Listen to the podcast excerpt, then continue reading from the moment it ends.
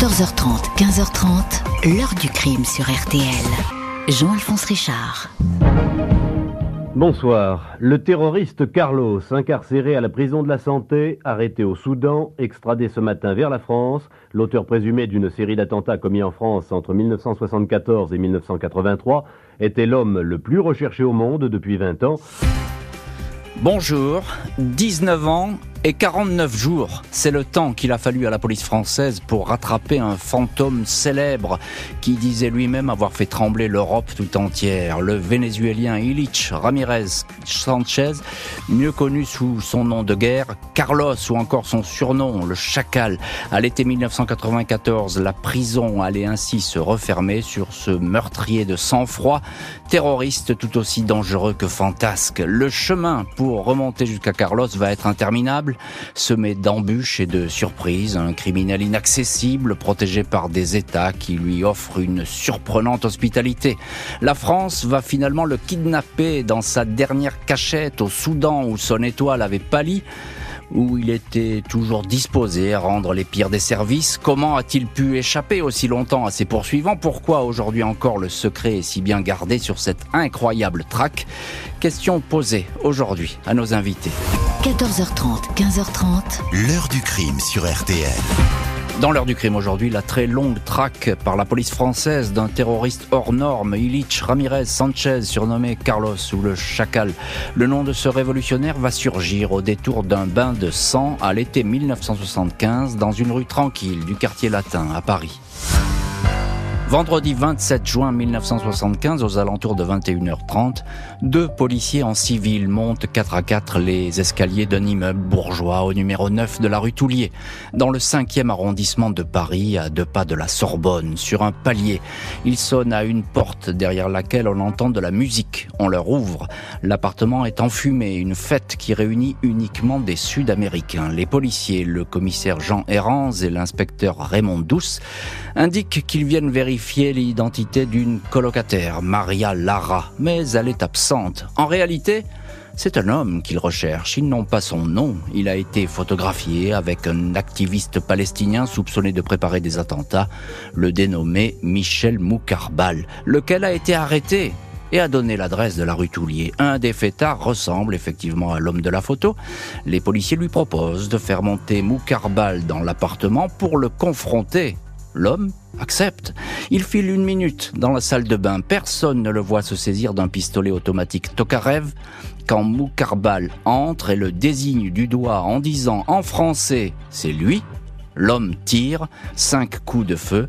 Il tirait comme un fou. Il les a abattus l'un après l'autre, témoignera Edgar, l'un des fêtards. Le Libanais Moukarbal est tué d'une balle en plein front, tué aussi les inspecteurs Raymond Douce, 54 ans, Jean Donatini, 34 ans. Le commissaire Jean Herranz est gravement blessé au cou. Il survivra. Des policiers qui appartenaient tous à la DST, le contre-espionnage français. Ce soir-là, ils n'étaient pas armés. Le carnage de la rue Toulier, deux inspecteurs morts, un commissaire blessé, mobilise aussitôt toutes les polices de France et de Navarre. Il faut retrouver le meurtrier.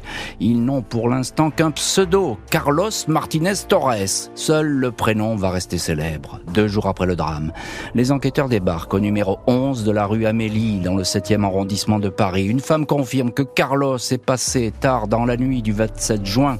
Il a téléphoné à Londres, a écrit des lettres. Dans l'appartement, la police saisit des armes, de la dynamite, 28 grenades américaines, des grenades identiques à celles utilisées cinq mois plus tôt lors d'une tentative d'attentat à l'aéroport d'Orly, 28 blessés. Une autre de ces grenades avait aussi explosé au drugstore Saint-Germain, deux morts, 34 blessés. Autant d'actions qui portent désormais la griffe de ce Carlos, identifié sous sa véritable identité par Scotland Yard, Illich Ramirez Sanchez, un Vénézuélien de 26 ans né à Caracas. Rendu célèbre en France avec la rue Toulier, Carlos va continuer à faire parler de lui tout au long de l'année 75. Séquestration de 11 ministres de l'OPEP à Vienne, en Autriche. Trois morts des blessés. À Londres, dans un appartement où il résidait, la police va retrouver un thriller intitulé Le jour du chacal. Le chacal sera l'autre surnom donné à Carlos. Il est le fils d'un riche avocat marxiste, grandi dans les idées révolutionnaires, enfance bercée par les discours de Fidel Castro, inscrit à l'université Patrice Lumumba à Moscou, pépinière de nombreux camarades qui vont basculer dans la lutte armée. La police, les services français ne vont jamais perdre Illich Ramirez Sanchez de vue, un criminel hors d'atteinte. Après le bain de sang de la rue Toulier, Carlos est devenu une cible prioritaire pour les services français, en particulier le SDEC qui deviendra plus tard la DGSE. Nous avions ordre d'abattre Carlos, nous l'avions localisé plusieurs fois dont une à Alger. Nous sommes allés voir, mais nous avons fait chou blanc, dira l'ancien directeur du SDEC, Alexandre de Maranche. Une équipe est chargée de suivre à la trace le terroriste, parmi laquelle le colonel Philippe Rondeau. Maranche faisait de Carlos un dossier prioritaire, il y tenait vraiment beaucoup, confiera un jour Rondeau. Le Vénézuélien passe beaucoup de temps en Algérie, il y est en sécurité, il est même protégé par la sécurité militaire. Après la prise d'otage de l'OPEP en décembre 75, c'est ici qu'il est venu se réfugier, pris en photo téléobjectif sur le tarmac de l'aéroport avec son béret à la Che Guevara.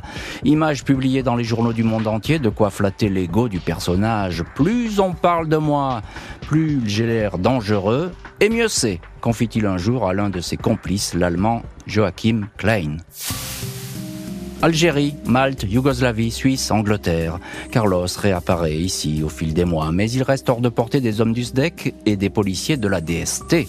Dans les années 80, on le retrouve à Aden, au Yémen, après avoir séjourné à Beyrouth. Converti à l'islam, il s'y est marié religieusement à l'allemande Magdalena Kopp, en 1982, le groupe de Carlos refait parler de lui en France. 5 morts, 77 blessés. Au mois de mars, dans le Capitole, le train Paris-Toulouse. Un mort à Paris, rue Marbeuf. L'attentat contre un journal arabe. 5 morts, 50 blessés. Dans l'attaque d'un TGV, dans l'explosion de la gare Saint-Charles à Marseille, la signature Carlos est devenue celle de la terreur. Jacques Fournet, patron de la DST, sait que pour son service, une arrestation du chacal serait bien plus que symbolique. Le retrouver, lui, l'assassin de deux officiers de la DST, s'avérait très important. Cela a joué des années sur la cohésion de la maison. Fin 93, la CIA américaine est informée de la présence de Illich Ramirez Sanchez à Khartoum, au Soudan. Il n'est plus le flamboyant terroriste des années 70-80, son étoile a pâli, les régimes ont changé, le Vénézuélien est devenu indésirable dans de nombreux pays. Il est remarié à Lana, une Jordanienne. La nuit, il écume les seuls endroits fréquentés par des prostituées où l'on peut trouver de l'alcool. On le filme en cachette en train de danser au club arménien. L'information revient au service français, Philippe Rondeau, désormais général aller intégrer à la DST. Il se rend incognito sur place, il identifie formellement Carlos. La DST apprend que le fugitif se fait appeler Ali Abdallah Barakat, homme d'affaires jordanien. Il a d'abord logé avec son épouse Lana au Grand Hôtel sur les rives du Nil, août 93, le couple a déménagé dans un appartement 150 mètres carrés au carrefour de la rue 35 et de la route de l'Afrique, près de l'aéroport et de l'ambassade de France. On l'observe, il reçoit quelques visiteurs, souvent des officiels.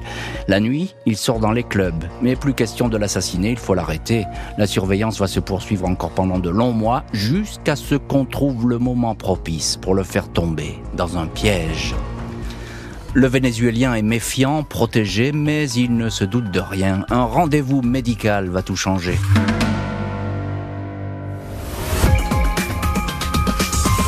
On va se retrouver devant Carlos, donc on a surtout envie qu'il nous dise pourquoi. Peut-être qu'il aura euh, l'audace et le courage d'avoir un, geste ou un mot de sympathie vis-à-vis des victimes. C'est pas grand-chose, mais ce serait énorme pour nous, même si dans le fond, on ne pourra jamais lui pardonner. Au programme aujourd'hui de l'heure du crime, la traque du plus célèbre des terroristes, le vénézuélien Carlos. En 1975, il a tué de sang-froid deux inspecteurs de la DST à Paris. C'est ce même service qui retrouve presque 20 ans après le fugitif au Soudan, où un piège va lui être tendu. Samedi 13 août 1994 au matin, Carlos est à l'hôpital Ibn Khaldoun de Khartoum. À 45 ans, le Vénézuélien a décidé de se faire opérer d'une tumeur variqueuse au testicule droit. Il avait déjà eu un enfant avec sa première épouse, Magdalena Kopf. Il en souhaite un second avec Lana. L'opération sous anesthésie locale dure une heure alors que le patient se repose dans une chambre. Un membre des services secrets soudanais vient lui dire qu'il est en danger à l'hôpital. Quelqu'un est venu pour le tuer. Il faut qu'il parte. Carlos se retrouve ainsi avec sa femme dans une villa du quartier de Taïf, à l'est de la ville. Il y passe la nuit. Le lendemain, Lana s'absente pour aller chercher des vêtements propres. À son retour, quelques heures plus tard, elle trouve la villa vide, à l'abri des regards. Illich Ramirez Sanchez a été assailli par plusieurs hommes. On lui a passé une cagoule sur la tête, on l'a menotté, drogué pour l'assommer. Il est conduit dans un demi-brouillard jusqu'à l'aéroport. Il ignore qu'il embarque alors dans un Falcon de la République française dans lequel ont pris place le général Rondeau et des hommes de la DST. Direction l'aérodrome de Villacoublay Juste avant d'atterrir, Carlos retrouve ses esprits. Bien joué, dit-il. Il demande Vous devez être des Américains Non, vous êtes sur le territoire français, lui répond un policier. Lundi 15 août, Carlos est incarcéré à la prison de la santé. Le lendemain, le terroriste au physique empâté, bedonnant, se retrouve face au juge antiterroriste Jean-Louis Bruguière. Ces dernières années, le magistrat a méticuleusement rassemblé une lourde documentation sur les faits d'armes prêtés aux terroristes, ces attentats sur le sol français, la tuerie de la rue Toulier. L'allemand Hans Joachim Klein, ancien compagnon de route, a confié au juge Au départ, je l'avais pris pour un mafieux, mais c'était quasiment James Bond J'étais fasciné par ce type qui parlait six langues couramment et se sortait de toutes les situations. Le Vénézuélien va affronter son premier procès, celui hautement symbolique de la rue Toulier. 12 décembre 97, Carlos, 48 ans, emprisonné en France depuis 3 ans, grand, carrure lourde, cheveux bruns ondulés, apparaît devant la cour d'assises de Paris, accusé d'avoir abattu les inspecteurs de la DST, Raymond Douce et Jean Donatini, ainsi que son ex-complice Michel Moukarbal au soir du 27 juin 75 rue Toulier à Paris. L'homme le plus dangereux de tous les temps, comme la presse l'avait surnommé à l'époque, conteste les accusations. Il n'est pas le tueur. Quatre ans après le carnage, il avait pourtant raconté au journal arabe El Watan, il avait décrit comment il avait abattu Moukarbal, son ancien complice. Il connaissait les règles du jeu. Un traître est condamné à mourir, je tirais dans ses yeux, mais Carlos conteste avoir tenu de tels propos. À la barre, le commissaire de la DST Jean-François Claire, qui a mené l'enquête sur la rue Toulier, raconte comment ses collègues sont tombés sur Carlos dans l'appartement. Ils ignoraient sa présence, ils venaient questionner une de ses amies, la dénommée Maria Lara. C'était une vérification, on n'allait pas arrêter quelqu'un, indique Jean-François Claire. Carlos est condamné à la perpétuité. Le Vénézuélien va encore comparaître trois fois aux assises, à chaque fois la perpétuité. 23 septembre 2021, Illich Ramirez Sanchez, 71 ans, fait sa dernière apparition dans le box d'une cour d'assises, jugé en appel pour l'attentat du drugstore Saint-Germain en 74. Perpétuité confirmée. Merci beaucoup, répond simplement Carlos, chevelure et moustache blanche, blazer et pochette. Lors des audiences, il s'était dit fier de son parcours révolutionnaire. Il s'était vanté d'avoir tué 83 personnes au moins, levant le poing et faisant des clins d'œil au public. Nous sommes des professionnels, nous sommes des révolutionnaires, ils sont des militaires. Vous savez, le mythe Carlos, c'est pas ça la question. L'heure du crime, présenté par Jean-Alphonse Richard sur RTL.